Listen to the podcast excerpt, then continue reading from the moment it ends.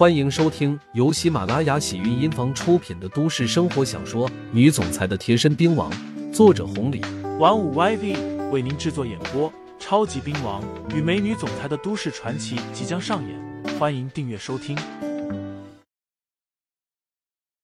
第三十五章倒是可以考虑一下，这还仅仅是安全方面的问题，那其他方面的还不知道需要多少。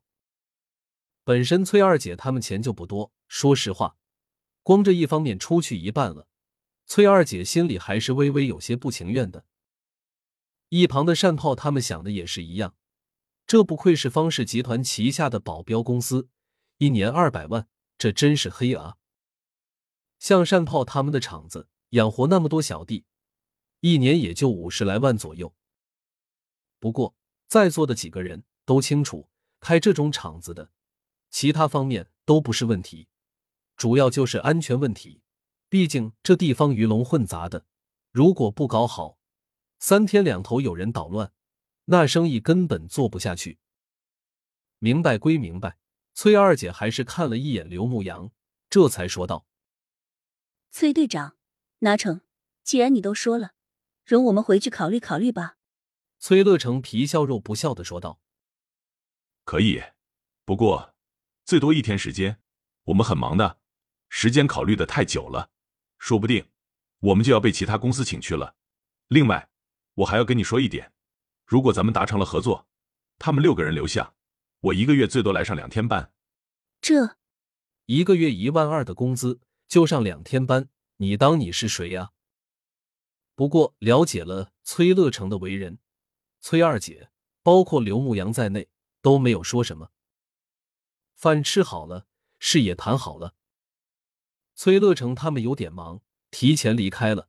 等到这群人一离开。单炮站起来说道：“二姐，杨哥，那个，要是不行，我打电话跟七爷说下，回头再重新安排。”向彪也是说道：“就是二姐，如果不满意，你们就说出来。这帮屌人仗着是方氏集团的，真的是狮子大开口，而且那一个个德行，要不是方氏集团，要不是七爷。”我早就一巴掌打过去了。崔二姐再次看了一眼刘牧阳，刘牧阳开口道：“成，先就这样吧，我回头和二姐再商量商量，如果不合适，我们再联系你。”好，好，那二姐、杨哥，我们就先走了。成，两个人走了，崔二姐结了账，然后领着刘牧阳朝着厂子走去。走出去没多远。崔二姐看着刘牧阳说道：“牧阳，受委屈了。”啥？刘牧阳装。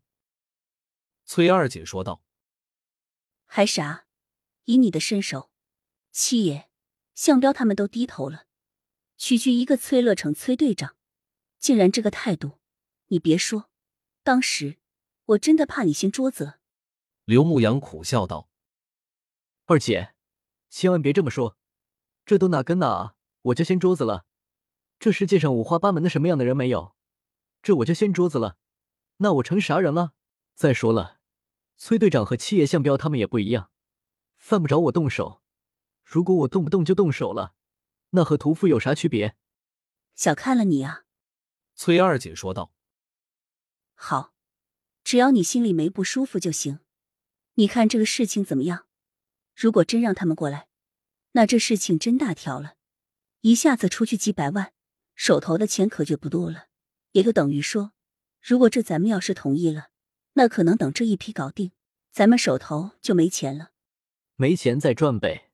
不过，二姐，这个前程你倒是可以考虑一下。怎么说？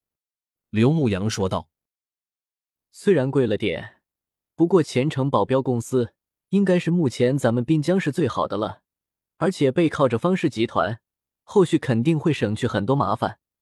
另外，你也看出来了，我虽然摆平了七爷、向彪他们，让他们低头了，可毕竟在滨江市，咱们现在属于刚刚起步，连一个崔队长都不把我们放在眼里，更何况其他人。如果换做一般的公司，可能还真的镇不住。这应该也是刘牧阳没有出手的原因之一吧？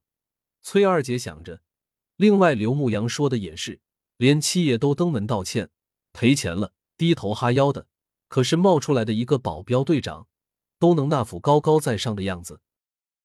归根结底，还是他们太弱了。